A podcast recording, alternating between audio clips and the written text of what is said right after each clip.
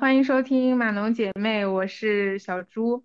我是老蔡。我们这次想要做一个系列，叫做采访一百个女程序员。其实今天是我们想采访的第三个嘉宾，但是呢，前两个嘉宾都嗯不想露出声音，所以我们只做了文字稿。如果大家有兴趣的话，可以去小红书和微信公众号同名 ID“ 码农姐妹”去看一下。这两期嘉宾也是采访都是比较精彩的。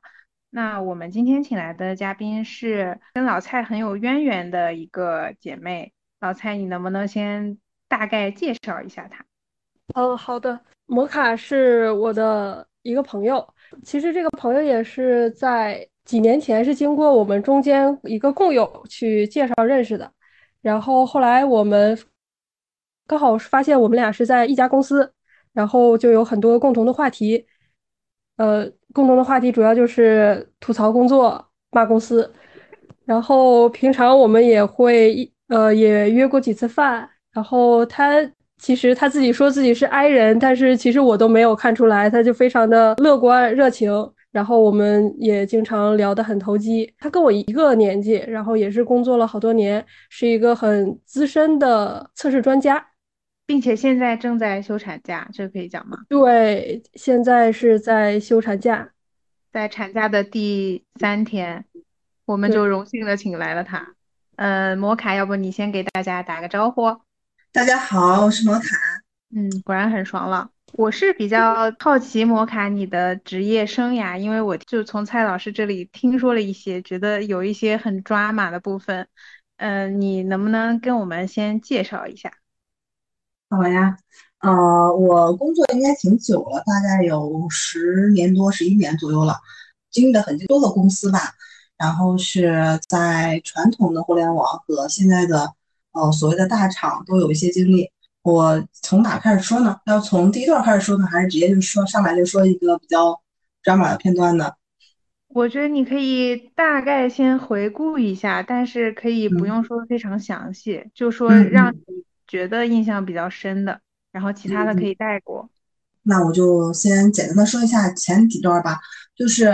呃，整个工作过程中大概有这么个呃四五段，然后就是整体的一个感受是，工作的感受是说，呃，选择可能很重要，就是呃，你选择的那个嗯行业、公司以及你所从从事的方向。我前五年都是在那个信息安全相关的。呃，公司在做事情，嗯，它相当于来说就更传统一些，呃，to B 的业务，嗯，整体的感觉就是说是，嗯，前五年的成长可能不是很大，就是跟学校里面的一些，呃，所谓学习的学习的相关的语言的基础，到工作中这五年可能成长不是很大，呃，主要是行业是什么？我没听清，前五年，呃，在互那个信息安全，信息安全，OK OK，嗯嗯。信息安全这个行业，它和我们现在的互联网还是有点区别的，偏传统，传统的那个网络安全，嗯，比如说是那个攻击啊之类的这一类的，就是，嗯，对。然后是我一般，我是在一八年，一八年的话，呃，开始接触了互联网，就是我们现在所谓的新兴的互联网。然后这个时期的话是，呃，从传统的行业往互联网去。转型，就这个过程还是挺困难的，因为它呃有点弊，就是它有它两个行业做的事情是有点区别的，所以第一次的话，呃，当时想的是就是去找一个能够作为跳板的公司，呃，先接触这个行业，然后是当时选了一个呃在风口浪尖上的一个公司，但是这个公司呃可能很快就要倒闭，这样的话就是属于呃可能进入的门槛没那么高，而且能够。呃，快速的进入到下一份公司，这样的话，下下一个公司，这样的话，可能就是跳槽的那个理由也好说一些。呃，后来事实证明这个选择还是挺对的。然后半年后吧，这个公司就不太行了。然后我是用这半年把整个互联网的一些相关的知识补了补齐了一些，呃，包括语言类啊、数据库啊、网络知识啊之类的。而且这半年还是挺开心的，遇到同事年轻，然后大家都很有共同语言。然后工作相对还相对氛围也比较好，在这份工作之后就进入到所谓的大厂了。这份工作是我这些年工作来感觉是最充实的两年多吧，现在待了两年半。嗯，就是在这个过程中，就是更系统的对侧开这个行业，嗯，它所需要的技能以及所需要的素质做了一个全面的补充，相当于就是说，在这个公司边工作边把技能书点满了吧，嗯，很忙，很充实，然后也挺开心的，就很踏实，就就是感觉是这个是这份工作是属于我，啊，大家可能那种很好的一个状态，就是工作当中学到东西，并且能够也有一些收获，薪资相对来说也有一定的提升，然后当时在那地方也得到了一些职级的晋升。嗯，这个就是引入到一个刚才说的很抓马的一段经历了，就是在这份工作中，我的那个经理对我的帮助很大。他就是属于，嗯，可能在呃管理上挺有一套的。他下面的同学的那个就是呃分布很均衡，有很大佬的同学，也有很基础的同学。像我就是属于一个前几年有点耽误，然后需要急需去补充一些知识的一个。但是当时去的时候，职级也不算低，因为毕竟工作很久了，然后可能经过那半年的包装，然后把自己包装能力还挺好的。去了之后，其实还是有点心虚，很多东西需要学。在工作中有不清楚的地方的时候，他这个经理他可能不能立马给你答案，他他他会告诉你，哦，你去找谁谁谁，主理谁谁谁，他可以把这一块给你讲清楚，然后我跟他打个招呼，就是他会提供这样的一些帮助，然后再和嗯对接方，就是研我们是侧开嘛，对接的是研发。嗯，在和研发的过程中，我们也处在一个就是他在后面就帮你撑腰的一个状态，就是说，啊，有什么事情你搞不定，他可以去出面，然后站在你这一方面去跟你啊据理力争，就是会觉得哎，这个经理还挺好的。大概是，嗯，跟他工作了两年，到下半年的时候他离职了，去了就是我现在在这个公司。他来之后就想拉我过来，想拉我过来，但是我当时在那个部门其实，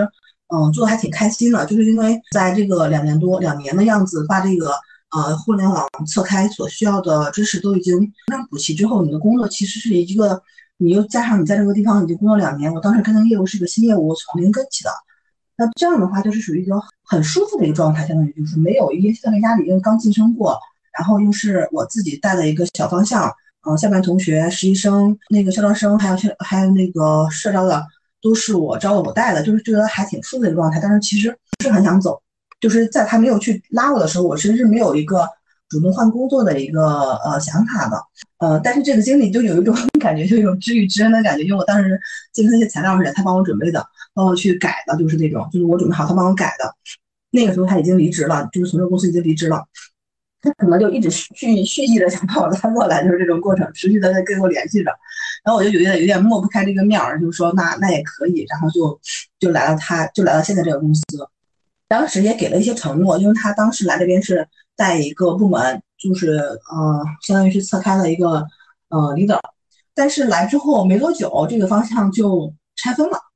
就拆分之后就相当于是公司的一些决定嘛。拆分之后，就是他的领导也换了，换了一个领导，这个领导可能就比较强势，就是他的一个决策权可能比较重一点，就导致我这个领导所谓的大腿，他的话语权就稍微就是弱了一点，弱一点之后呢。呃，这个时候当时是，其实来这边有一个想转变，就是我之前在做一线工作嘛，其实当时是有点想转那个呃管理岗，因为我觉得可能工作一段时间之后，一直是一个大腿兵的状态的话，可能后续会有焦虑，就是觉得啊，我好像呃一直在干一线的活，这样的话，嗯，在我的一个职业的一个规划中，可能在多少年之多多少一个阶段之后，可能想去转哪个方向，你是做资深的，再再往深入的研究技术，还是说去做管理岗？我当时其实觉得是啊，做管理岗行业还可以。来这边之后，就是他给我当时的一个承诺是，就是那个方向的管理岗。但因为那个他所负责的方向的拆分，就导致重新去排列嘛，就导致我后续的那个 leader，就是我俩其实是一个竞争的一个状态。然后就是我的大腿是我这个经理，他的大腿是我经理的那个老大，他的大腿比我的更粗。然后他当了我的 leader。然后当了我离了之后呢，然后他负责这个小组有三个方向，然后那两个方向就比较小，我带的这个方向就是相当于是它里面占他这个方向三分之二的一个样子，就大概是这样的，就可能也是权，就是大家的一个权衡吧，就是可能博弈后的一个结果，就导致我俩的状态很微妙，就是呃我是他我带的下面的同学是他那个方向的一个大头，他这个小组的一个大头，出产队一个大头，但是呢他又对我有一点就是又想你做得好，又怕你做得太好的一个状态。就就是太懂了，就是那种哦，就又怕亲戚过得苦，又怕亲戚开得火，就是这种状态，然后就就就很难受，就做的时候，就是我做的工作倒没有什么，就是做工作跟我上一份工作很像，就是对算法模型啊、工程算法模型相关的一些东西，就是工作倒是还择一个手臂，没有什么太大的区别，就是工作中的一个呃跟经理的一个磨合就就很难受，因为他他想出东西就压榨你，然后又不想让你显得很很出彩，就就很难受。本来我刚刚觉得是啊，工作嘛，就是怎么样都行嘛。其实我在工作中跟大家相处还是挺好的，就是我比较，我觉得还行，就想着试着去磨合。但这个经理有点小心眼儿，就是不光我一个人这么说吧，就大家都这么说。他其实以前的时候，他在在一个小组都走完了，基本上我们又来之后，这个我带这个方向其实都是新人嘛，就跟他不是很近。他就老觉得我们在抱团，在在孤立他的感觉，因为我在这边这个方向大概他这个方向人的三分之二的样子。所以就是他老给我有点穿小鞋的感觉，就我我自己的感觉哈，就是他，嗯，他不是跟我的经理告状，而是跟我经理的经理去告状，就是这种这种状态，就是也不是说告状嘛，可能就是弯弯的时候说一些不太好的，有的没的，就不太舒服，就工作的不太舒服。就是你，我觉得工作嘛，就是很很重要，就是你工作的舒心，你加班也是开心的。然后如果如果如果不舒心，就是就是闲着也很难受。大概是这样，然后大概持续了有一年吧，有一年，然后就是我有一天跟我老公说，我说觉得工作的不是很开心，嗯，有点消耗，就是觉得自己好像这一年没有太大的成长，一直在就是相当于是这个工作一直在透支我，但是没有给我提供任何成长，因为这个经理他其实能力挺一般的，他提出一些问题他没有答案，他就是就是他他的领导跟他要一些东西的时候，他透查给你。然后呢，你想让从他那得些东西的时候，他是没有任何输入的，他只想要结果。那这样的话，其实，嗯，你没有一个就是更高层层次的人去引导你的话，其实成长是挺慢的。你就觉得好像我在上一份工作成长挺快的，之后在那边突然停滞了，就一直在透支自己去做这份工作，就对应的需要我需要去输入什么输入什么，然后再给到他，或者给到下面的同学，我觉得不开心。我老公说。啊，其实他一直感觉我这一年就很内耗，然后都有点甚至有点影响到他了，就感觉影响到我们的生活状态了，就觉得我每天回家负能量满满，然后就跟他吐槽这个吐槽那个。他说我对你们那些经理的事情都如数家珍，都可以耳熟能详，我都可以说出来很多。对对对，就大概是就是他他他这么一说，我才发现哦，原来我已经影响到他了，影响到我我我的家了，就是这种状态，我就觉得好像不是不是很好。然后就想着说，要不去换个方向，或换个工作。我等会儿再讲为什么没有换工作，而是换了个方向，还是在这个这个不太好的公司。我只是换了一个方向，然后换方向换的还挺快的。我这个人就是属于可能刚开始的时候一直在这个沼泽里面，一直没有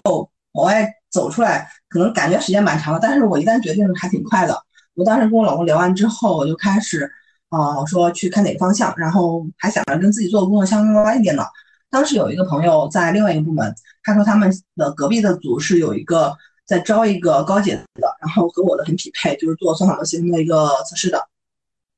因为之前也做过几年这样的嘛，在这边也是在做算那个算法模型，加起来可能有做了三四年吧。然后那我觉得还挺合适，就就约着聊了一下，嗯，大概是三天，三天就把这个事情解决解决了，就是一面第一天，第二天二面，第三天 HR 面。面完之后，哎，大家觉得还 OK，然后就敲定了，就一周就开始走流程，啊，挺快的，反正倒是挺快的。然后是来到这个新部门，还觉得，嗯，还挺好的。新部门的经理虽然要求的也挺严的吧，但是他就是属于那种，他要求什么，他自己是有答案的，他提前就是有答案的，你可以从他那儿得到一些呃输入，然后你做的不好的话，他能指出来。就这样的话，我觉得这个过程是能够成长的，就是你不管到哪个阶段，你从刚毕业。工作一年两年，或者工作了很多年，像我工作了十年，总是有人比你站得高嘛，总是有人给你一些指导，这样的话才能往前。我觉得就是那一年很赚吧，那一年就是一直在消耗，然后没有成长。今年就是我大概是从去年十二月十二月一号，然后来到这个新部门，到现在有一年多一点，感觉成长还挺多的。起码从写那个万恶的数值的时候都能看出来，哎，能写很多东西了，能写好多专项了，大概是这样的。呃，然后再回过头来说，为什么没有换公司？是因为，嗯，觉得这就是咱们所谓的大厂的一个一个特别积极的地方嘛，就你的总包里面现金占一部分，然后股票占一部分，而且股票它就相当于是是毛驴钱的胡萝卜，它不是立马给你的，它需要点时间，它需要点时间去归属。谈的时候你觉得还挺多的，那它可能分一年、两年、三年、四年给你。这样的话，我去年的时候其实股票还没有归属，嗯，是在今年才归属的。所以当时如果走的话，我可能有一批股票是拿不到的，就是就是就是空空白支票吧，相当于是。那这样的话就觉得很亏，就觉得啊，我在这儿也开心，然后干了一年还挺消耗的，结果还还没有得到一些经济上的一些一些一些那个补偿，反而还不如我上一份工资的上一份工作的收入，就觉得啊很不值，所以就想着算了就。就还是等一等吧，等一等我的股票，然后看看新部门怎么样。当时想就是新部门如果不好的话，今年就再再看机会。结果这个新部门虽然有点卷吧，但是呃，同事啊还有领导都还挺好的，就觉得还可以继续待一待。嗯，好精彩！我我产生了无数个问题，在你叙述的时候。你说。首先。首先，嗯，你一开始讲那个大腿，他来到新公司，结果最后发生了一些人事变动。我觉得这种这种事情，我好像听我的好几个互联网的朋友都说过。嗯，就是我可以理解成，他本来想要到这个部门去开发一片新天地，但是在政治斗争中失败了吗？嗯，他这个就是。其实可以怎么说呢？也没有那么强的这种可能是公司的一些决策。它是这样的，就是之前那份公司，这个经理做的是我们当时做 AI 的，就是图搜，嗯，OCR 啊，图像识别啊之类的，还有包括我做那一块的，也是一块的那个算法模型。然后他来这边之后，想做这个公司，把这这公司这块做嗯不咋好，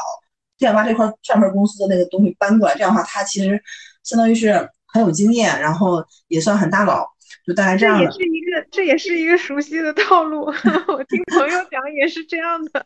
然后，然后就是，其实我觉得可能互联网都是这样嘛，因为大家做的好的东西很相似。就是，就是我我这边刚起步，你们那个公司做的很好，那好，我把你这个人挖过来，然后那这样的话，我就一套东西都带过来了，然后你也可以带点人过来，这样就更快嘛。就是，就是模仿总比总比 从头开始快。然后他来这边之后，大概就。两个月吧，嗯，你不是要他比我早来半年，他大概就是，嗯，半年多，嗯，半年多之后是那个公司的一个拆分，可能不太细，不太好细说，是整个有一个部门独立出事业部了，有一个部门独立出到去平台了。然后他之前做那一块呢，是其实是偏平台那边的，但是，嗯，可能也是正正斗争牺牲的品嘛。他来的也不早嘛，在这个公司也刚半年，没有太多的基础，就这块就被别人拿走了，所以他就来做这一个很不太好的一个业务，就是一个边缘的业务。嗯嗯，就就有可能是政治斗争的牺牲品，就是就是正好恰好就是我来没多久分了，我如果他分之后，我就可能不来了。对，因为我听说过好多这种八卦，以前我没有多想，现在我觉得就是一个人单枪匹马带着他旧公司的一些人到新公司能立足下来，并且站很久，还是挺不容易的。挺不容易的。当时我们一起跟他来的有好几个人，有六个。后面的话就是他觉得挺对不起大家的，因为因为大家都不是很开心。但是他也没有办法了，对吧？对他也没有办法，因为再出去一个公司，再把你们又带去。因为因为当时他自己过的，其实我们也能感受到他很不容易，是因为新的方向的那个经理他很强势，而且是因为我们是测试这个系列嘛。那个总的负责人，这部分总的负责人他是开发那个上去的，所以他对测试天然的就会觉得，哎，你测试就是辅助研发的，他们没有那么重视。那个领导不懂测试这一套东西，他每次做什么事情的时候，他跟他去跟他的领导去解释我们为什么要这么做，然后做数据是什么，他会被质疑，会被打回，他其实挺难受的，就是那种没有以前那么有话语权。因为我们上一个部门上一个公司是测试跟研发是两个体系，就是分开的，呃，测试走测试的线。研发走研发的线，就是经理，就是他们是他们是对等的关系，就是比如我这个经理，他呃他在他这个位置，对应的那个业务的那个经理，他们两个是平等的，他们两个的级别什么都是平等的，所以对话是平等的。现在来这个部门之后呢，是研发、呃测试、产品归属于同一个领导，所以他那个就就是属于他没有以前那么自由那么舒服。因为以前的时候，他跟他领导讲东西的时候很好讲，因为大家都是一个体系的啊，做什么事情，而且。就就就是就是很顺。然后他的领导可能还会说你们做什么做什么，就是就是，然后他往下安排。现在就是属于这个一直在挑刺儿，说啊你们不应该这么做，你们干嘛这么做？你们配合研发就好了呀，就就这样了，所以就就很不舒服的一个状态。感觉确实，你们公司的氛围听起来还是挺压抑的，怪不得你们 经常在一起骂公司。公公司是从上到下的，我觉得，我觉得公司一个公司的文化，包括公司的管理，都是从上到下的一个调性。嗯，是的，是的。我其实有点好奇，就是这件事有对你的对就对工作的一些观念产生一些影响吗？还是你会觉得其实也都正常？嗯，对工作的观念就是刚才我提到那一块，我觉得是，嗯，就是这个工作，呃，之前其实没有遇到特别让人内耗的一个工作，我其实没有那么大感触。就是之前看到一句话，就是老人老是有人说嘛，就是说啊，工作是为了更好的生活，不能让工作就是啊拖累你的生活。如果怎么着，之前看这话的时候你是没有感触的，你觉得啊，好像说的怎么站着说话不腰疼样子。嗯，找份工作容易嘛，就是就觉得是这样的。但是经过上一份工作，我觉得是。如果你在这个环境里面刚开始就觉得不舒服了，包可能是你的周围的同事，也可能是你的领导，就是或者是工作让你不舒服了，那你可以尝试去磨合一下，磨合不了就立马要换。我觉得这个是我，是我这段带来我的一个感受吧，对工作的感受，就是一定要，嗯，工作的起码起码让你啊身心要健康一些，不要影响你以及你的家人，因为因为我觉得像我们这种北漂啊、沪漂啊，或者大家在外面漂着的。好像工作挺占很大一部分在生活中，那我们大部分时间都在在工作，以及说像互联网周末可能还在还在想着怎么去做一些事情，可能晚上回到家还在干一些活，就是他他占了很多你的时间了，就不要再占你的情绪了，要不然会影响家庭和谐。就这是这是这一份工作引出来的吧？就是如果你的快乐可能大部分都源于工作的话，那就是时候换下一个了，下一个更好。我觉得你应该是一个很恋家的人，因为你刚才说这个，就是你的这段经历的时候，其实虽然道理都懂，但是这个度是很难掌握的。就是我工作影响到生活到什么程度，我会发现我是应该换这个工作的，因为很多人又有房贷，然后又有生活压力，他会觉得我再忍一下，再忍一下。也有很多人像我这种本身。性格就比较敏感，我会觉得为什么人家可以我不行？是不是我在这方面想的太多了？我是不是可以再自我调整一下什么的？就不停的反复的在这个问题上内耗。但是我发现你让你就是决定改变的那个契机，就是你对象跟你说，好像觉得你不开心了，然后也影响到他了，然后你就马上去改变了。嗯，刚才你说那个可能就是刚工作的时候。应该会有这种情绪，就是，呃，就是我我我我怎么样，别人都可以，我不可以。我觉得到我这个工作年限，可能有点老油条了。真的吗？我都我都七年多了，我还会这么想哎。哎，还是不要太有素质。对，因为我我经常我我还经常也跟蔡老师讨论这个问题，就是总有人说。你在工作里面的下限越低，脸皮越厚，你这个工作就是越少能伤到你。但是有的时候你又会觉得，你一天醒着的时间可能就十几个小时，这里面工作就占了将近十个小时。嗯，如果你在这十个小时里面把自己塑造成就是我们刚才说的那种人，那说明你醒着的时间大部分就变成那种人了。就是我，我会在这个方面也想很多，我会觉得那我是不是就变了，不是我了？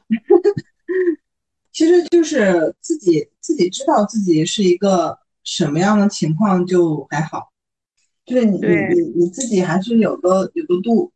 对，我觉得你是那种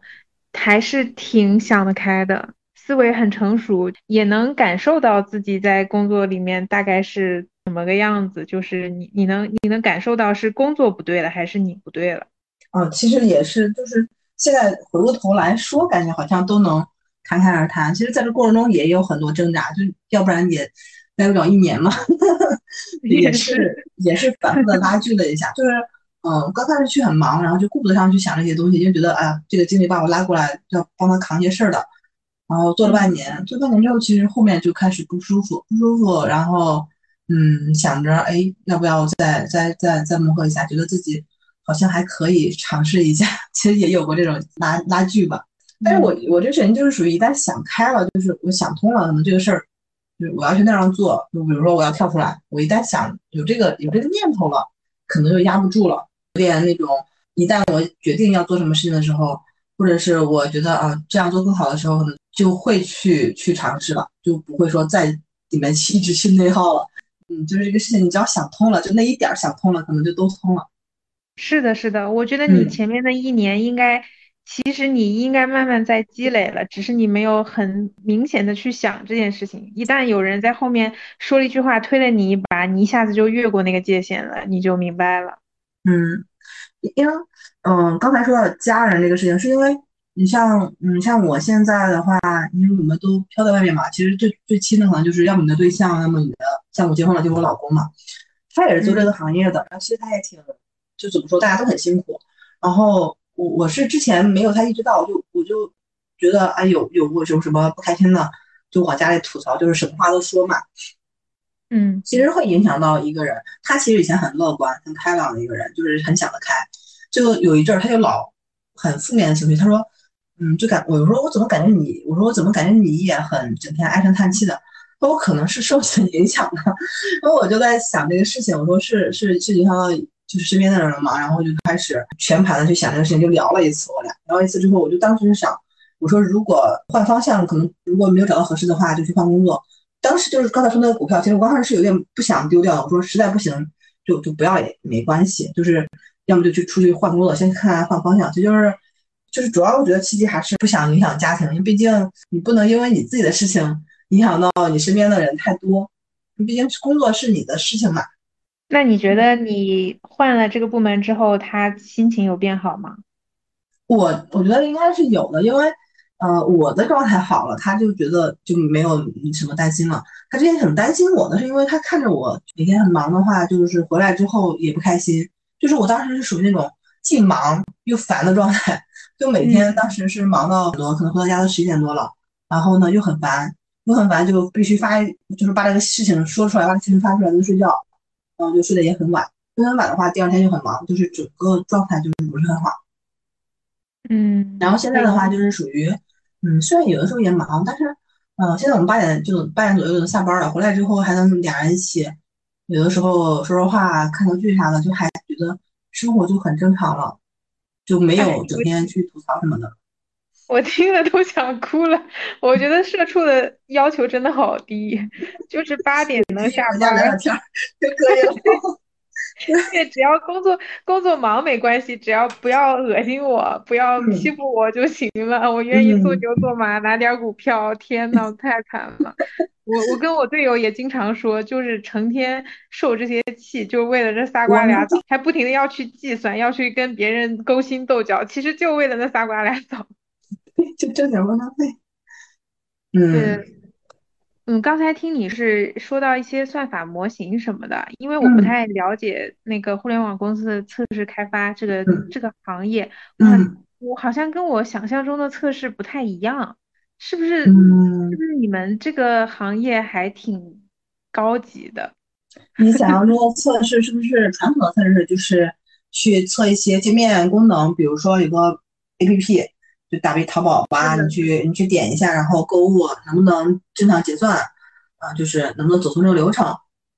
对，包括我现在我们公司的这些测试还大部分是手动的，嗯，就让我也很惊讶。我嗯，之前的公司有那个写自动化测试的，嗯，但是也仅限于写一些脚本，就是它没有特别的成体系的那种。嗯，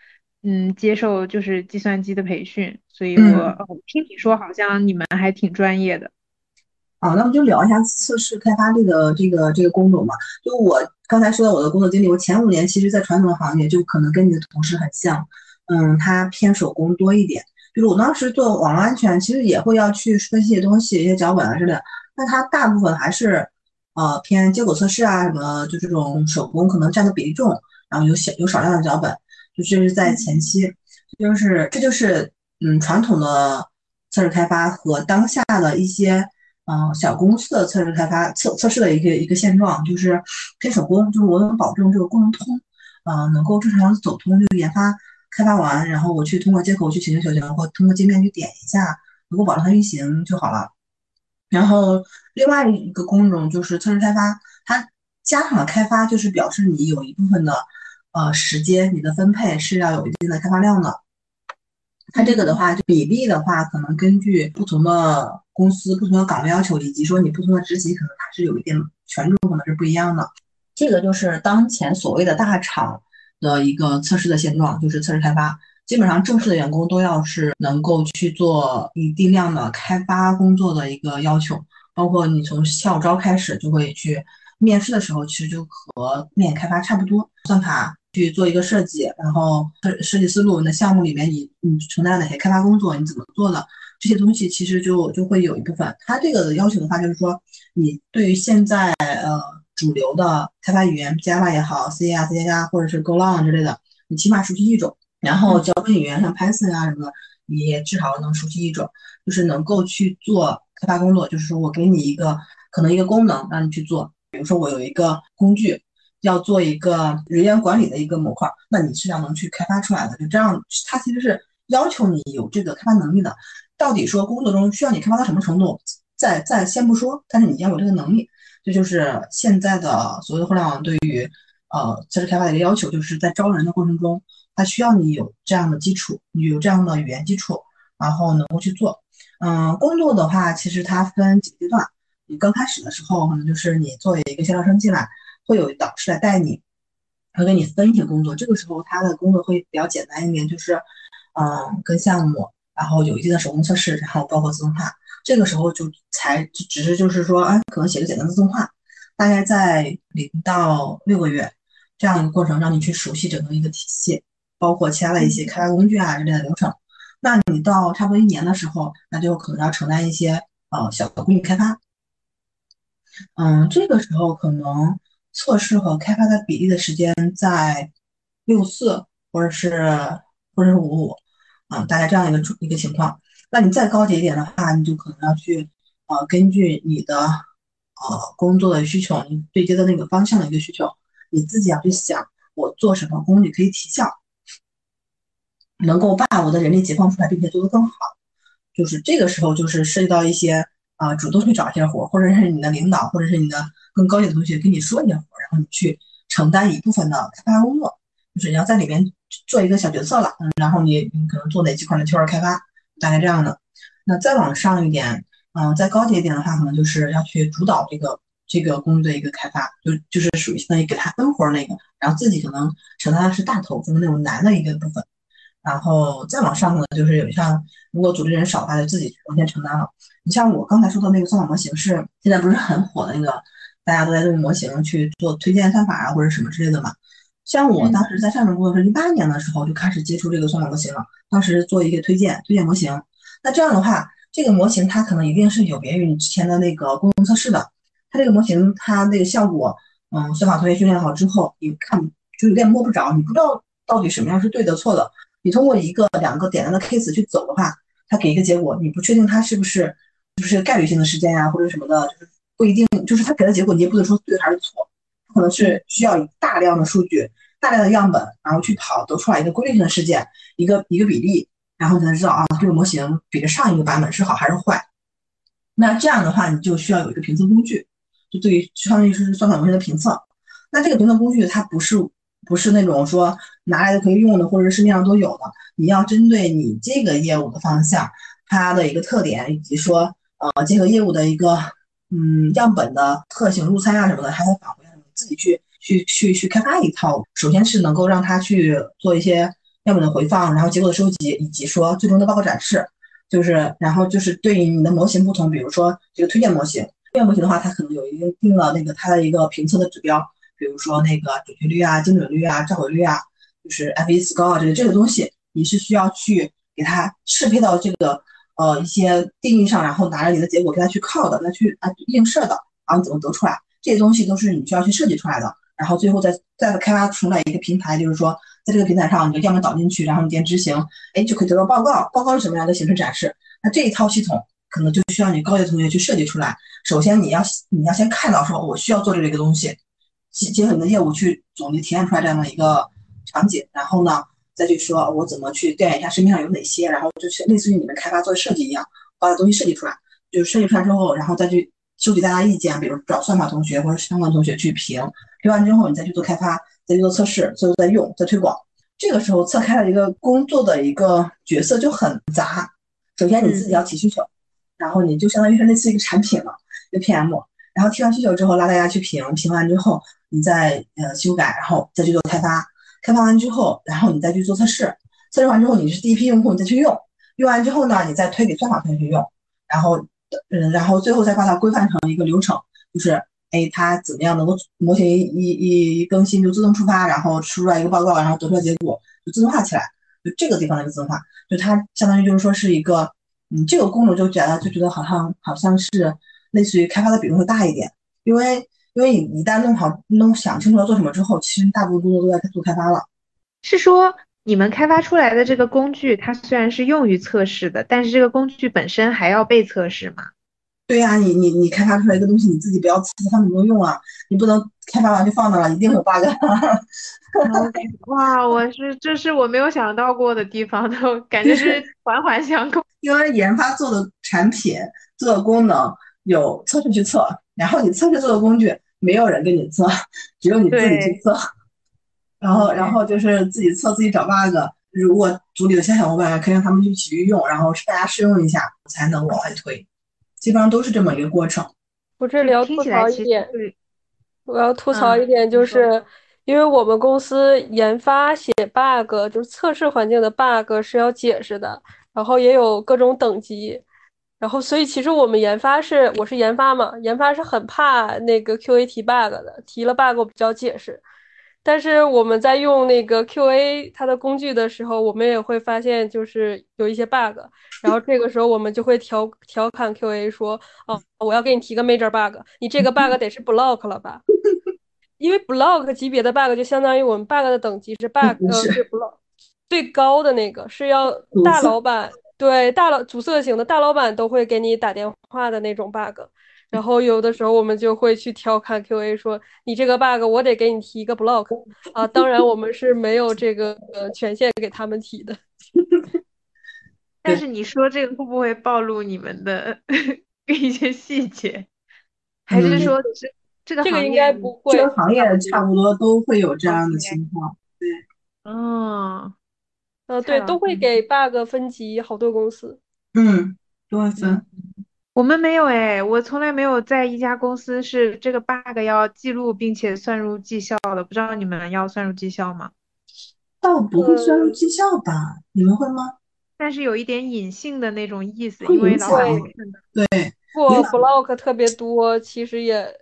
我还其实翻过，我们 block 算很严重的了。我们如果有一个 block，就已经算是这职业生涯里一个。可以拿出去吹的了，哎，但是 QA 测出来这个东西，说明它还在测试环境，就也还没有造成上线的故障啊？为什么这样就要算所以它是一种管理手段。对，我记得我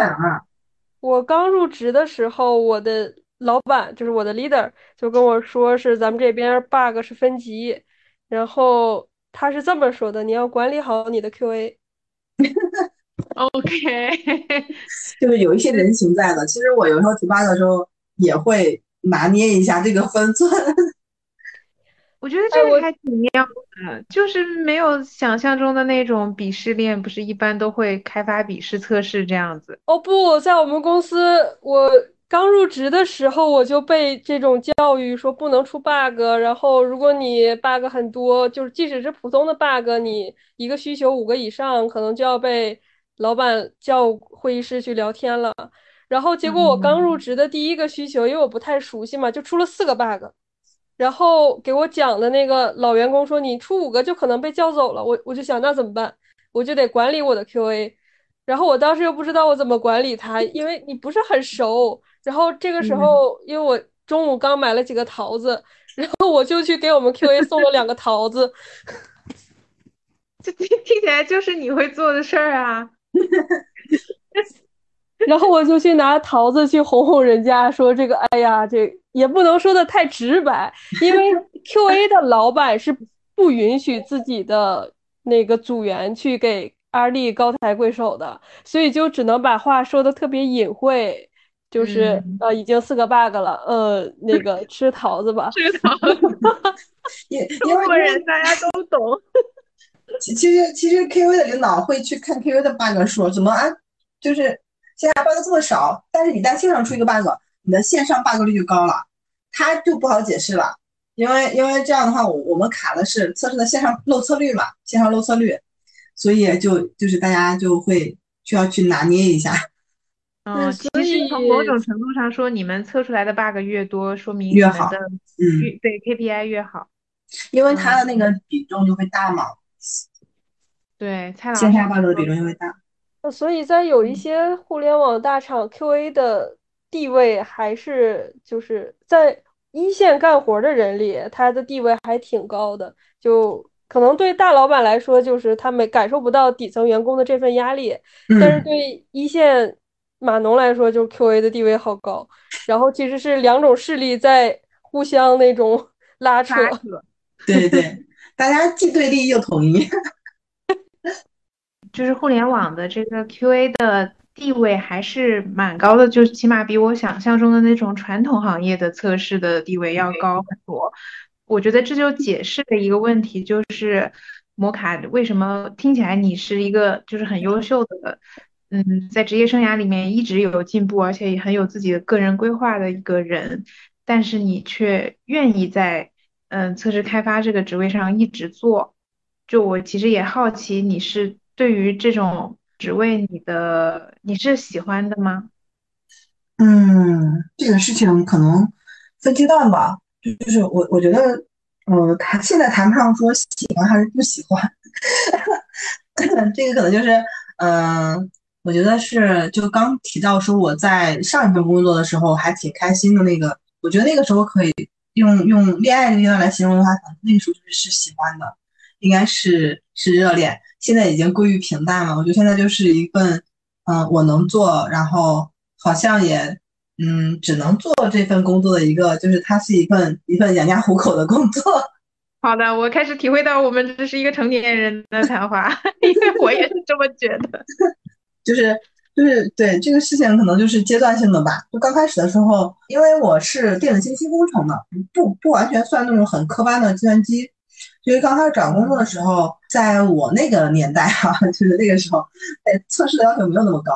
它不需要你很强的开发能力啊。所以当时呃做这份工作跟工跟自己学的东西有点相关，但是要求又没有那么强，所以是就进入了这个行业的。因为我们当时我们呢也开这些课程，C 啊、Java 呀、C 加加也都开这些课程，学的可能就是皮毛吧。然后工作中开始去接触、去去去学习。后面其实真正感兴趣就是上份工作，觉得做的还挺开心。嗯，后面来这份工作之后，就是觉得公司可能有一部分原因让我工作的不是那么的开心，就是就是啊，能拿到这份钱就好了，然后就算算自己，嗯，又攒了多少钱。对，那那听起来确实上一份工作还是比较理想，包括当时的那个上司可能也能能拿捏住你，能比较对你的胃口。嗯，就是呃，上份工作的话是也也有个原因，是因为当时从零做起的，可能比较有感情。当时它是一个新业务，当时我记得我那个部门就叫，我因为当时还没有给它定定定定名字，就是说是一个创新的业务。如果做好了，那后面它就会有正式的名字，有自己的事业部的名字；如果做不好就，就就可能没有了。然后当时叫，嗯，我当时是他那个他们那个方向第一个 QA，然后就带后面又开始招校招啊，或者是招之类的，还有外包。就是就做起来了，就是你还是有感情的，就是就是随着他成长，就是就看他长大，还是挺有感情的。包括我来这边工作之后，还是跟那边的同事有联系的，就是一直还联系着，就是觉得啊、呃好像那个方向做得很好的话，自己也挺开心的。现在他们就有正式的名字了，哇，那 你这样会不会掉笔啊啊、倒不会吧？？OK OK，哦，好像会掉，还好还好那刚才要剪掉，要剪掉吗把那个那？个创业事业部点打个马赛克。要逼掉，可以可以可以。对嗯，我觉得有很多人对好工作的要求，并不是说他工作内容有多么的有意义，而只嗯是周围的同事智商和情商在某一个阈值之上，以及大家是往着同一个方向努力的。嗯我觉得这样就嗯已经很幸福了。对对，就可遇不可求。嗯，真的是可遇不可求。是，我们现在要转换一下话题，嗯嗯就是我想，其实我知道你下周就要生孩子嘛，我还挺震。然后，因为我也不是很明白产假是要提前多少天请，我一直以为是至少要一个月就就是之前就要在家休息了吧。嗯，然后是他他规定的是三十八周才可以请，三十八周对于离你生还剩两周左右了，就是大概离生还剩两周。这是国家规定还是公司对国家规规定？的，对国家规定。但是你如果有特殊情况的话，如果这个孕妇有特殊情况，可以提前休，需要证明。我觉得三十八周的时候就已经很辛苦了呀。嗯，其实是三十多周就已经，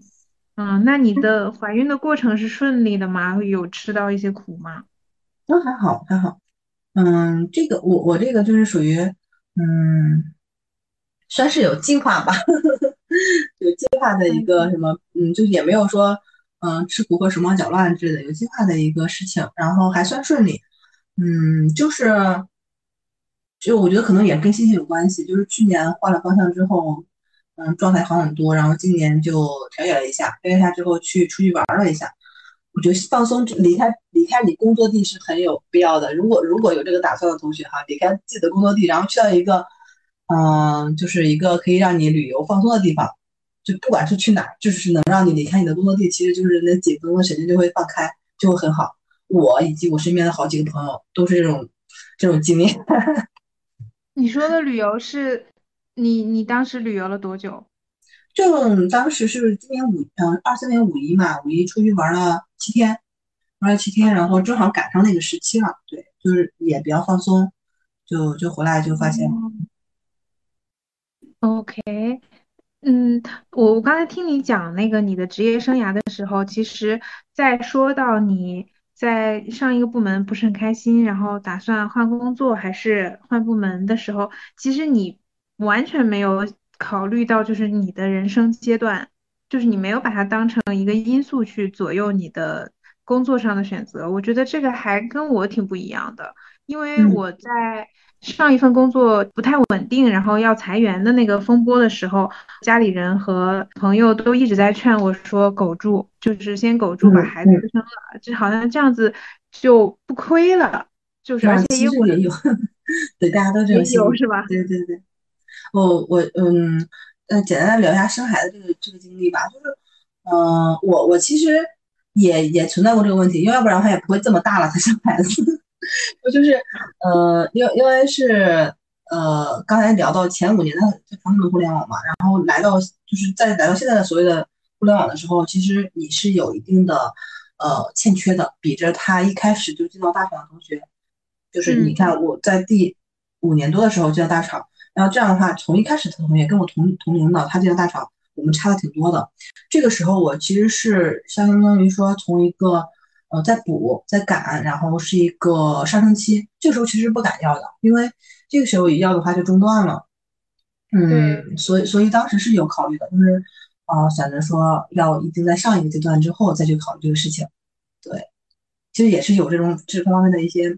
一些考虑。然后是我来到这边之后，就是去年不开心的时候，其实还有刚才没说完，就是当时说要么换方向换工作，要么就生个孩子。OK，当时就说要不就生个孩子，即使在家待两年也行。就当时老公很支持，他就说实在不行就就就就换了，就实在觉得哎你换工作也不太找好找的话，那我们就要不在家歇两年，生个孩子也行。就是觉得反正怎么着都不想在那儿再耗着了，就那种感觉。对，然后如果换部门不是那么顺利的话，你你是不是就当时就生了？嗯可能会换工作，就可能会往外去看看换工作的事情。啊，不但所以就是你你因为在势还是有这个才的。因为在那个部门生的话，我觉得会不开心，可能孩子也不会不会不会很开心。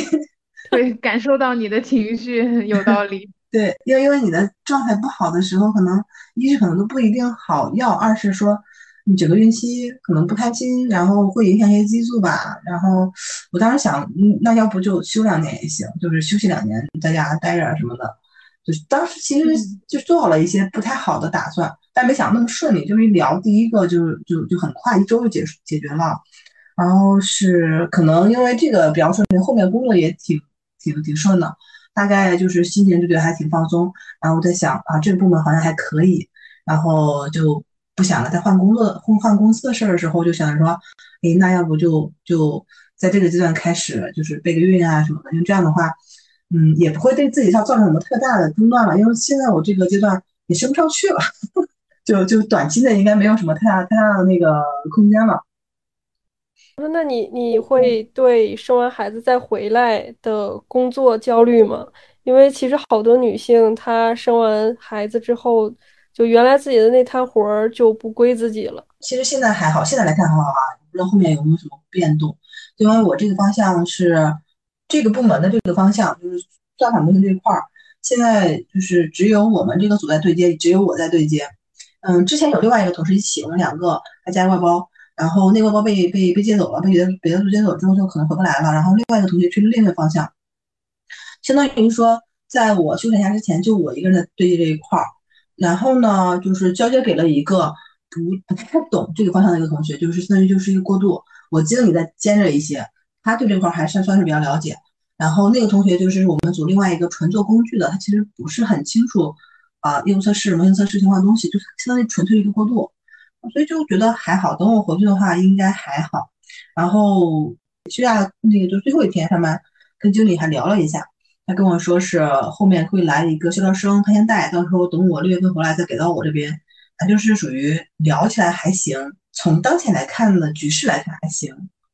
哦，那你的经理还挺不错的，还给你吃了一个定心丸。因为这块可能不太那么容易的，很快的找到人去去接。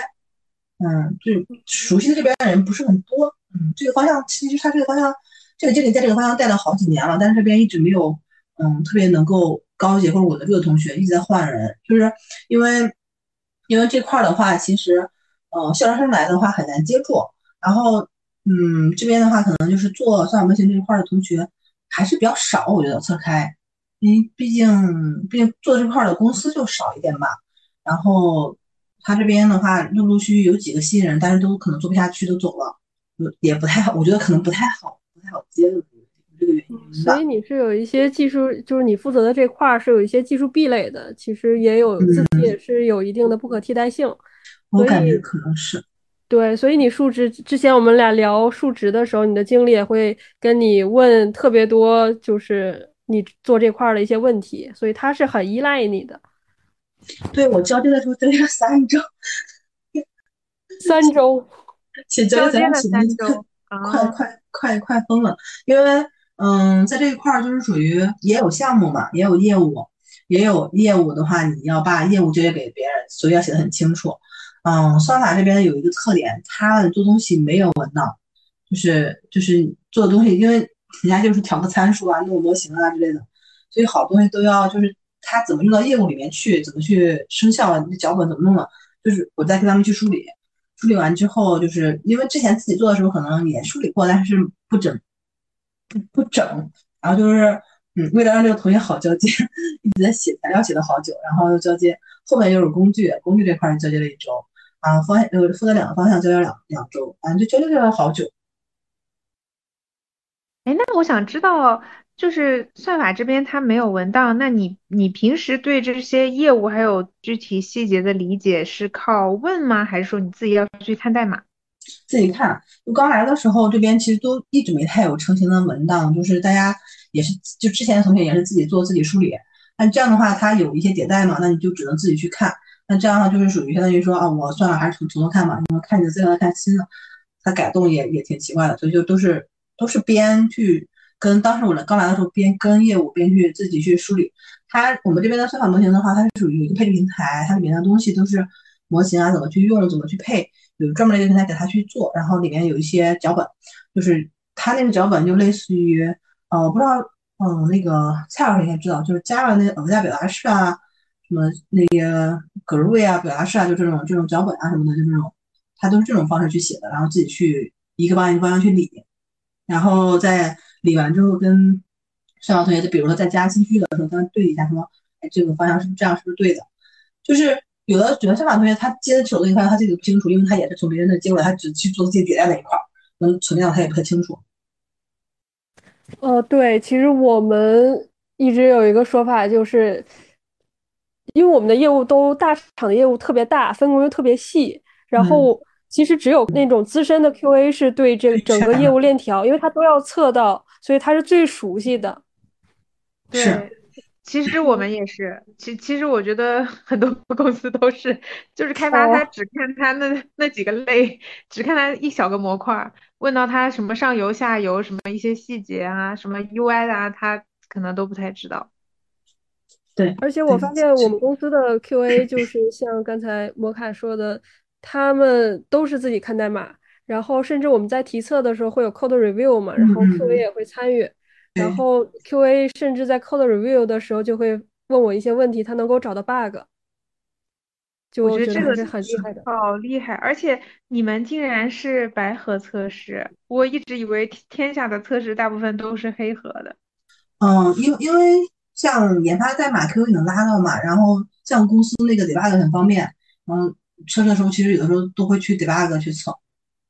OK，就其实你完全可以做开发的工作，可以这么理解吗？其实不是，我觉得还是还是还是开发还是有一定的那个难度的，就是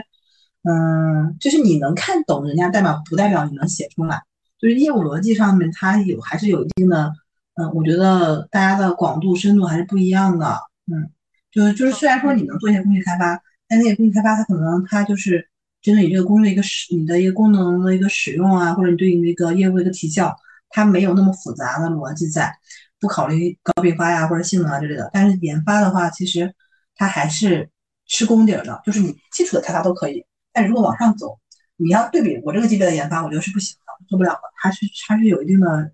有一定的弊的，还是需要的，需要一些一些功底的。OK，嗯，我想，我刚才听你说你六月份就要回去上班，嗯，其实还时间还挺短的，对吧？挺快的，就是你听着说一百五十八天好长啊，其实挺快的。嗯，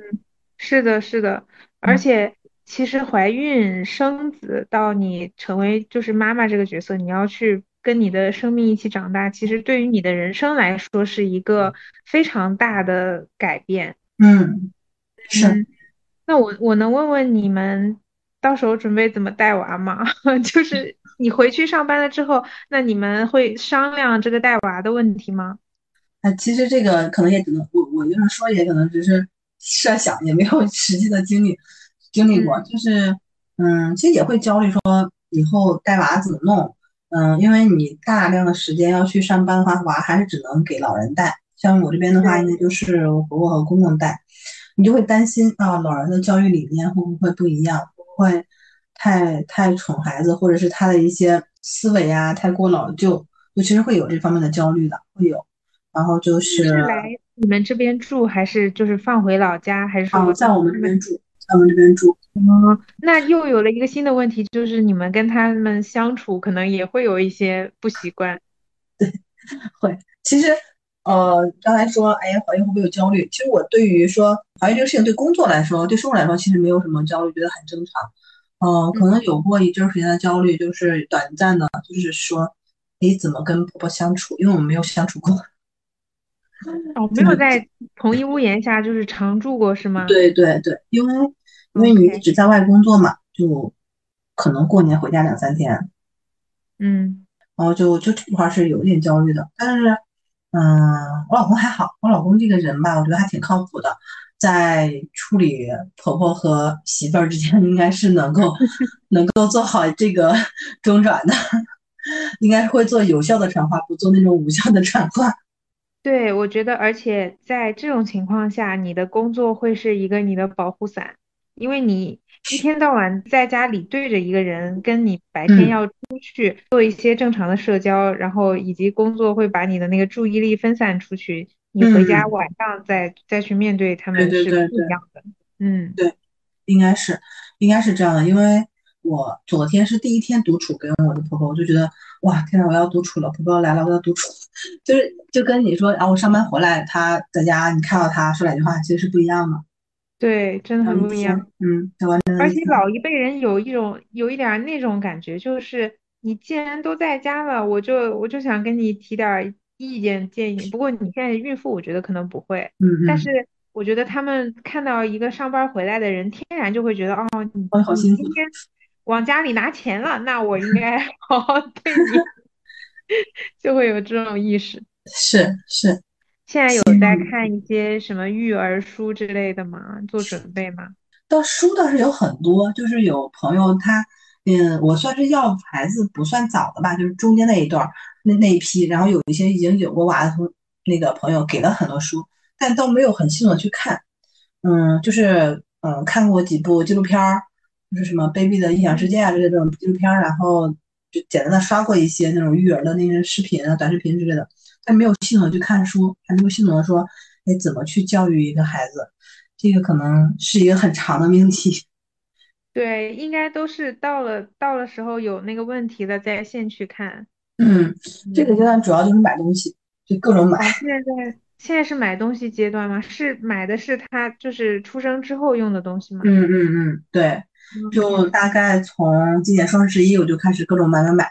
然后一直在买。就是你都觉得买不起，但是你你你会不会有一种很期待的心情？倒是有，就是就觉得哦，好神奇啊！就是他在你你肚子里一直在长大，然后特别是大概在十六周左右，他就会动了，你就能感觉到一个东西在你肚子里动一下动一下，你就这个时候那种体验还是挺奇妙的，就觉得啊，有个有个东西在一直长长大，他而且他在跟我互动，而且他的依靠只有我，就是还是挺。挺新奇的，然后就想着说啊，赶紧把它生下来。就你每过每一天，觉得我在过两个人的一天。我每次听到别人说这种，我就觉得，我就觉得怎么说呢，很神奇，但是我没有办法百分之百的感受到，因为它是一个生理感受。对对对，这个这个很难共情，除非你生过，就是要不然的话，你我之前也是感觉不到，就是说别人觉得，哎，当妈妈好像怀孕的时候很幸福之类的，就是就就是其实你是感觉不到的。你就会觉得啊，可能是他自己的一个一个感知，嗯，但真是有了之后，你发现还真的是就是有可能是有激素的原因吧，就是他们都大家都说嘛，说那个会有一些激素让妈妈很开心，然后一些孕激素啊之类的，也可能有激素的问题。就你你你一是你潜意识觉得哦，我要开心一下，我不要太沮丧，这样会影响孩子。第二个的话就是也可能真的有激素，你就会觉得每天好像很高昂那个情绪。就乐呵呵的，而且可能周围的人也就是不太敢惹你生气。对，家庭特别是家庭方面人都不敢惹你生气。然后同事对你也都挺好，像我跟我们研发关系很好，然后嗯，每次就是下午就跟他们一起吃饭嘛，那个研发经理整天就说啊，李宝宝要生小宝宝了，就会这样的去去去去去去去说。嗯，对，就是就是很开心，大家都关系处得很好。觉得哎还挺好，很期待看看你生了宝宝以后是什么状态，可能会疲劳很 一段时间吧，对，然后进入下一个阶段，对 对对，其实可能会很辛苦，可能会另一种辛苦吧。对，因为我听我一个闺蜜讲过，她生了两个宝宝，然后那两个宝宝在她的肚子里面踢她的那个状态是不一样的，其中有一个。是很少踢，但是一踢就踢得他喘不过气儿。另外一个就是小踢小踢，就是不停的骚扰你一下，但是力度很小。然后他们两个生出来之后，性格也是完全不一样的。就是那个很踢的那个小孩，他就是非常的闹，然后要要要搞得你就是一天都坐不下，就是不停的要要弄你，然后要给你提要求，要发脾气，然后那个。的他的性格就真的也是很温柔，而且很很好哄，然后我就觉得好神奇啊！就是我一直觉得性格这种东西是后天的，但是竟然在肚子里面就已经有了。嗯，好像是有这么一个说法，就是我之前看过，就说，嗯，高需求的宝宝和低需求的宝宝就跟妈妈的情绪有关系。如果妈妈的情绪很很稳定、很平和、很好，宝宝就会很温和，很就是他的情绪、他的安全感会好一些。就可能是他另外一个宝宝那种，就是很好带。如果他在怀内孕的时候，就是嗯情绪很焦虑啊，或者有些压力啊，那个宝宝就可能就会有一点就是不太安全感的强烈一些，就会出生之后就很高需求。你可以问问他是不是这样的，你看他怀孕期间是不是自己状态不一样？我可以问问他，但是他可能也不记得了。对他们说试管会忘。对，因为。嗯，但是这样说好像不太好，就是 他们说，他们说，因为生孩子这个过程还是比较痛苦的，所以人脑忘记的机制，对对，让你就是可以可以再重新从零开始去爱孩子，因为你如果记得那个痛苦，你会记仇。对，是这样，我也听生过的朋友这么说的，说刚生的时候很疼，说再也不生了，过两年就说啊，想再生一个。我朋友就是这样，生完一胎死活不生二胎了，结果一年就生就怀上了。对对对，有这样的，我身边也有这样的。好的，我们好像扯了太多怀孕的话题，主要是本人 对这个 话题比较感兴趣。没事，可以剪掉。嗯，但是我想放出来，我觉得很有意思。我觉得我觉得就是这种，就是跟专业和工作没有关系的东西，本人就是在听播客的时候最爱听的，所以我也最爱。我就听。挺喜欢听那些闲扯片的，对 对。对，好的，那我们再进入一些一些专业 的领域好了，啊，就是嗯，那关于测试开发的这个行业，嗯，你刚才也介绍很多了，那我我想再问一下，就是不是说测试的薪资一般是一定是低于开发的，还是说嗯，在你观察看来其实是差不多的？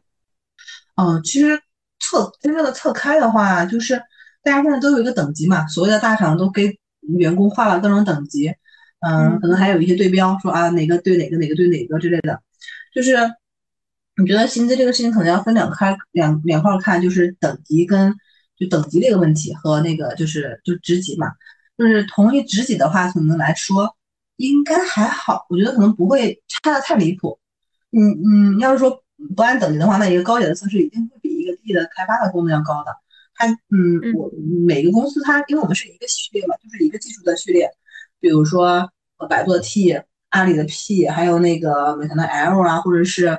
嗯，腾讯的就是几杠几啊之类的，它都有一个这个序列。比如，比如说，呃，百度 T 五、T 六，它都有个带宽的。嗯。研发也是 T 五，测试也是 T 五，它俩可能差的就不会太多，它会有一个上下限，应该是在这个限之内的。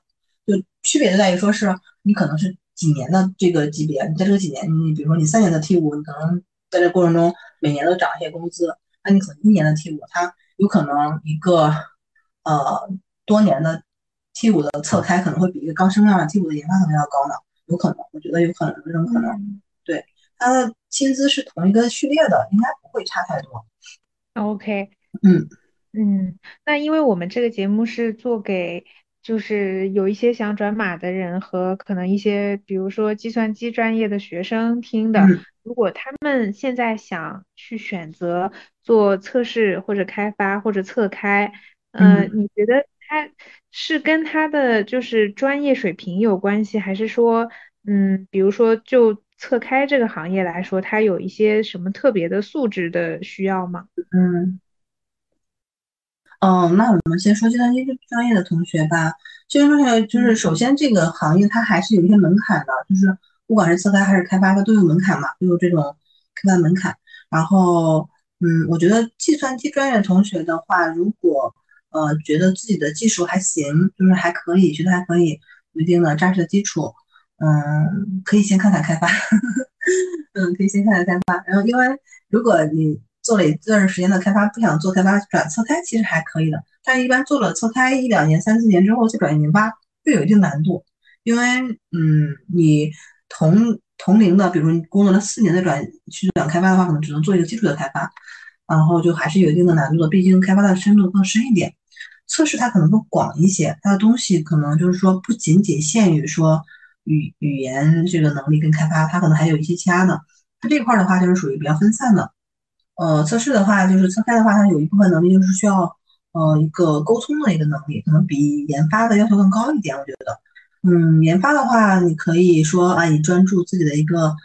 模块的开发或者功能开发做的很深入，然后你只需要去理解产品的需求就好了。但是测试的话，就是属于好像是一个多角色，就是一个需要和呃产品去沟通，去看看产品的一些文档有没有什么问题啊之类的，然后去理解。然后还要去理解研发的一个思维，就是他的沟通跟理解能力可能还要就是多一点，就是然后去就去做一些表达，它相当于是一个穿过程的，他跟一个项目的话，他是从头跟到尾的。这个过程中，你需要跟不同的角色的人去打交道，然后就是这块儿的沟通能力可能是一个问，是一个呃，就是需要敢于去说。其实我小蔡老师说不相信我是个爱人，其实我真的很爱，但是为了工作 生活所迫，就是各种各种跟人去沟通。其实这个事情就是在工作中是不得已的，就必须做的。还有就是你的理解，就是因为嗯，你接触的东西会比较广，就像刚刚说一个系统，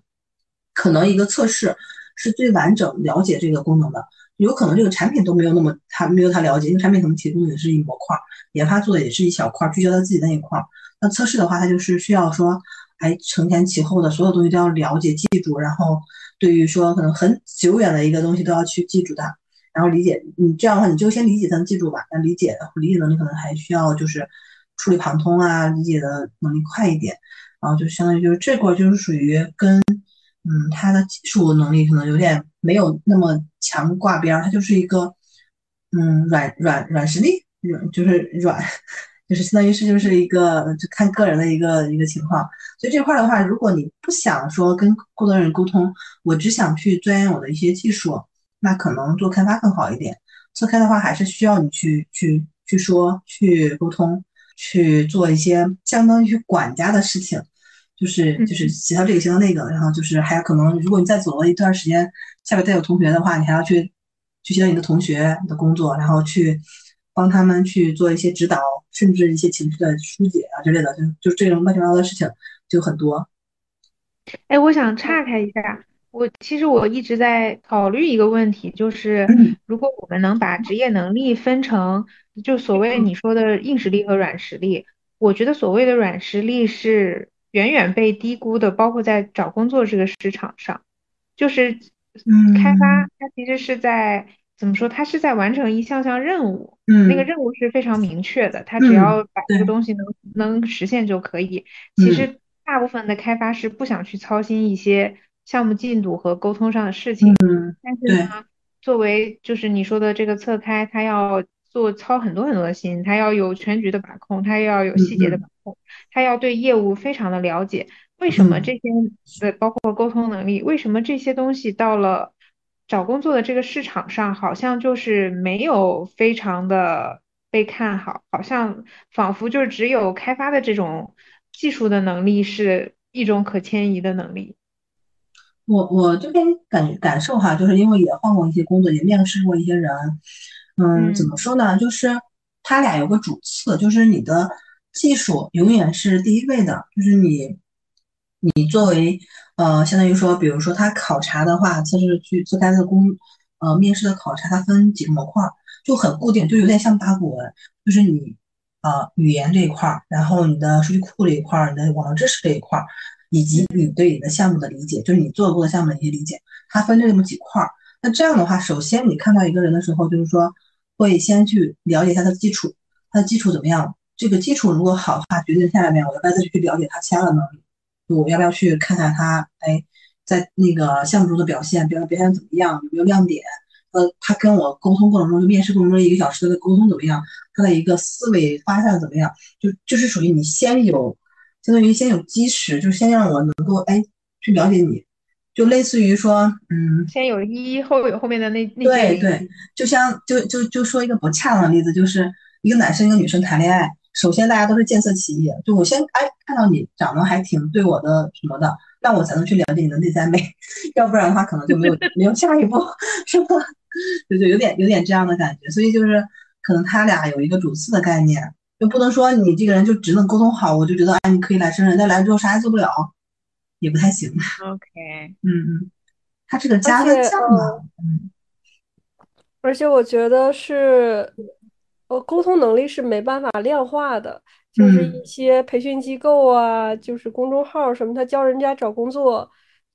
通常都是说，呃，怎么教你刷题，嗯嗯，怎么去教你背八股，我给你一些八股资料，这个这个东西是能去教人家怎么去可量化的一些东西，但是怎么沟通？这个就很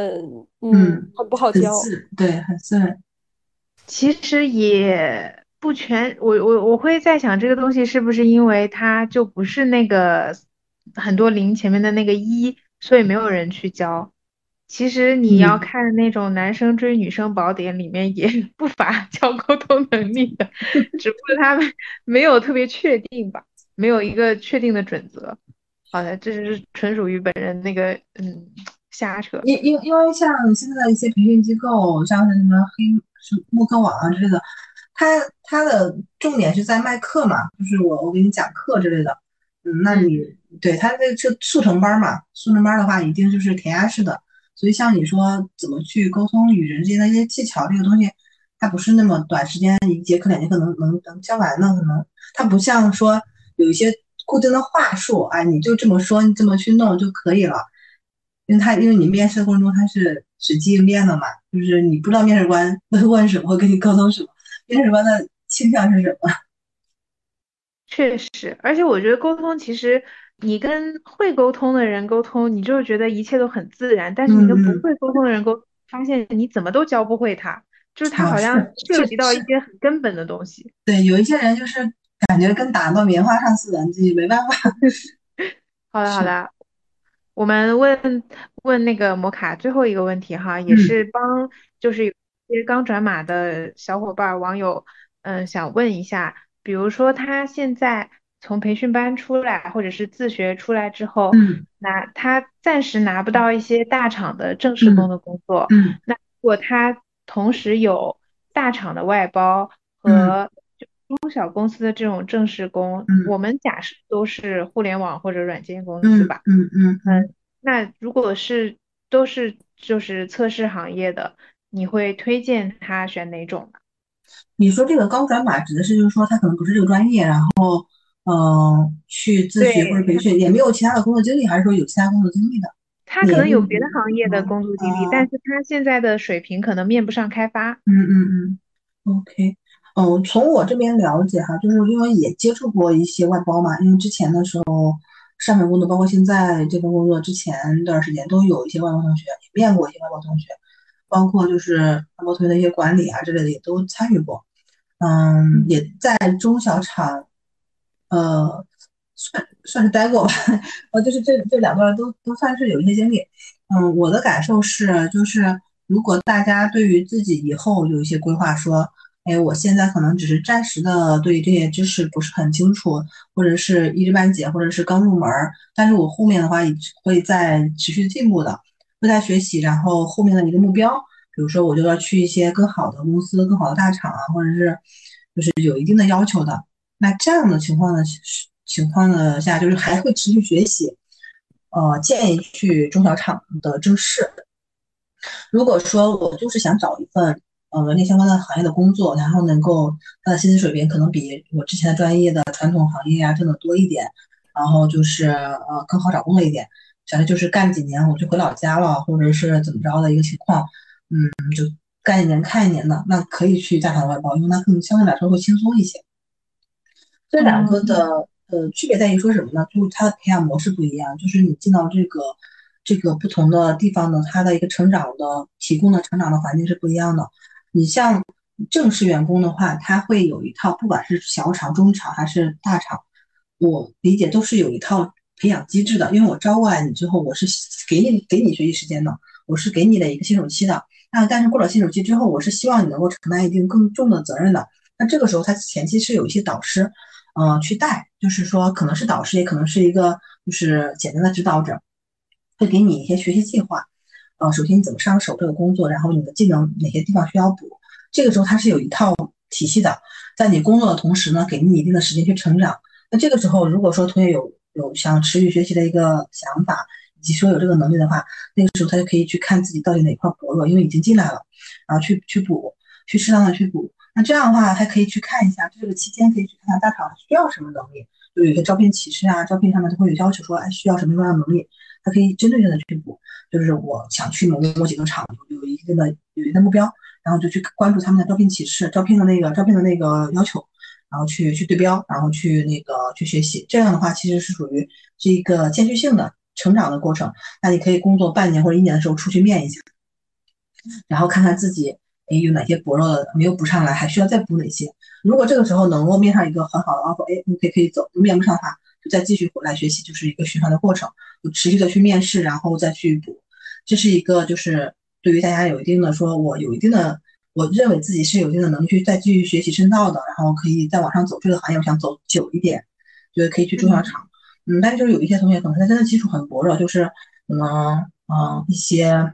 不是就跟计算机很不相关的专业，可能差的很多，然后他这个思维可能转不过来，或者是有一些我们的学历可能不是很高，然后就是通过呃像像那个文思海辉啊，或者是中软啊这种公司，就是远程动力啊，他们去去给大家培训个几个月，然后就可以上手去做手工测试的。嗯，这帮同学的话，可能就是说啊，我就想去找个工作。那其实大厂外包是一个挺好的，它的相对来说要求会比较低，就是你来之后呢，你只要能够完成我给你说的这几项手工测试就好了。然后或者是再高一点点，就是说你能写个脚本，这个脚本的话，就是我有一听的框架已经写好了，你往里面补就好了，你往里面可以补一些简单的，哎，校验啊、断言啊、语句之类的就可以了，就是可能有基础入门就行。那这样的话，就属于他的要求会低一点，就是公司对他考核的压力他也会小，他工作起来就会比较轻松。就是我今天干完今天的事儿就结束了，明天再说明天的工作，他没有一个持续的压力。就有的时候，就是我当我压力很大的时候，我看到我的外包同学，我觉得我很羡慕他，他该晚上就可以下班了。他明天再来的话，你再安排新工作，或者是安排这周的工作，他就先分到几天里面去，然后就是今天点完就好了，明天啊我再继续点那些。就是今天这个项目跟完了，然后明天就没有事儿了，就是就明天我就可以休息了，我就可以摸鱼了。它其实是相对来说是轻松的。嗯嗯嗯，说的好全面呀！我没有想到这个当就是大厂外包这个你也能说出一些优点。我一开始想说大家那应该都会选第一种吧，但是是是挺有道理的。因为因为他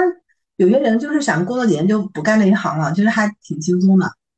就有的时候在想，如果真的干不下去，就是在当等等过几年失业了，可能跟真的可以去做外包。我我今天在小红书看到了一个帖子，就说是在北京，只要你的年收入超过五十万，你就一定会失去自己的生活。嗯，所以 其实可能外包现在，但是这说法也有一点何不食肉糜了，就是可能对，可能他们也会相对压力要小一点。他们就压力，大家压力不一样，可能是，嗯，也会有压力吧。其实我观察我身边的外包的测试的同事，我觉得他们的压力在于，因为测试是手工的，所以那个量比较大的话，他就要加班到很晚。但是呢。他的那种加班不是你绞尽脑汁要去处理问题，或者是你跟某一个人沟通上就是有瓶颈，他拖垮了项目，怎么去解决？嗯，他他只要把那个时间花到，他就能把这个事儿做完。对对对。但是我觉得从另一方面来说，公司迟早可能想淘汰这样的人。嗯，但但我不知道我这么说对不对，就因为所有的公司他都在想降本增效，他都在想我只要弄一套。自动化的脚本，我以后就不用花钱再雇这些人了。会，所以这些人在我看来就是既辛苦，但是又嗯没有一个很稳定的职业的前途，好像是这样。但是我这么说，我又觉得我自己好像很高傲，我也没有很稳定的会会会这样，会这样，是是会这样的，因为他本身就不是一个特别能够持续的很久的一个工作，因为嗯怎么说呢，就是。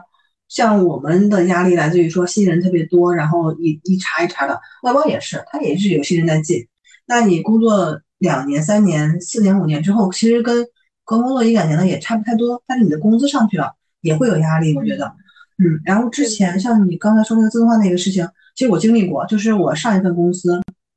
当时也是那个组里有很多外包，很多外包的话，然后就是想降本增效，第一批开始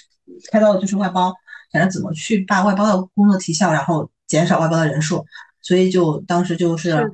嗯，就去去量化他们的工作，来扒一个数，然后让让正式员工去做工具，就更更自动化的工具。那这样的话就会有一些外包哎空出来，空出来之后呢，呃，就是大家可能三四个组的外包都放在一个池子里，那那其他组这个项目紧，就把这个外包，你的紧把他的把另外外包接走，借来借去之后就发现。工作能力强的外包就会被留下，那些不太好的，大家都不愿意接。就是我宁愿我这边时间紧一点，我也不愿意接这个外包，因为他来之后可能还给我添就添倒忙啊什么之类的。那这样的话就到到到排点的时候，他就发这些外包材料，就就是这样的，就是很残酷。哎，我觉得还是环境太差了，导致公司不停的想要在这方面动一些脑筋。那如果是技术不是那么有壁垒的人，他可能就会先被裁掉。但是想要技术有壁垒，你又要多花很多时间，那这样就注定失去你的生活。所以没有一个人是开心的，除了老板。没有开心的，真的没有开心的。哦天呐，我就觉得是大家这个行业可能。就是所有的时间，就是你周末的时间都不放纵，就会就会想着啊，我下周可能有东西要要在那拉了，我还没有做完。我会，我也会，我会有的时候明明周末在外面喝咖啡了，心里想到工作上的一件事情，好像忘了处理，或者是下周一来马上就要有一个 deadline，我就心中突然一紧，那感觉真是 要得心脏病的感觉。是我我我每周日都会有这种感觉，是因为我们要发周报，然后我们是周日晚上十二点之前要把周报发出来，我们周报要写思考感悟。我每周五都把周报写完之后，思考感悟就空着，就想不起来怎么写。然后周末的话，周六先玩一天，然后周日就开始吃完午饭开始想我的思考感悟是什么。你需要你需要一个 AI。对，嗯，就就是就是很难受。我觉得今天聊的非常的开心，也让我嗯明白了，就是测试开发这个我我之前不太了解的行业，同时也让我知道了很多怀孕过程的故事。嗯，然后嗯，看看蔡老师，你还有什么想补充或者想问的吗？嗯，没有了。好的好的，那我。那我们祝那个摩卡就是生孩子和后续的过程一切都顺利，也希望等以后你就是差不多生活再进入一个新的阶梯，再安稳下来之后，我们能再有荣幸 再看一下，采访一下你，看你到时候的状态是什么样的。好啊，好啊，好的，那我们这期节目就这样啦，谢谢摩卡，谢谢摩卡。嗯，客气了。那我们下期见。嗯，好嘞，拜拜，拜拜，拜拜。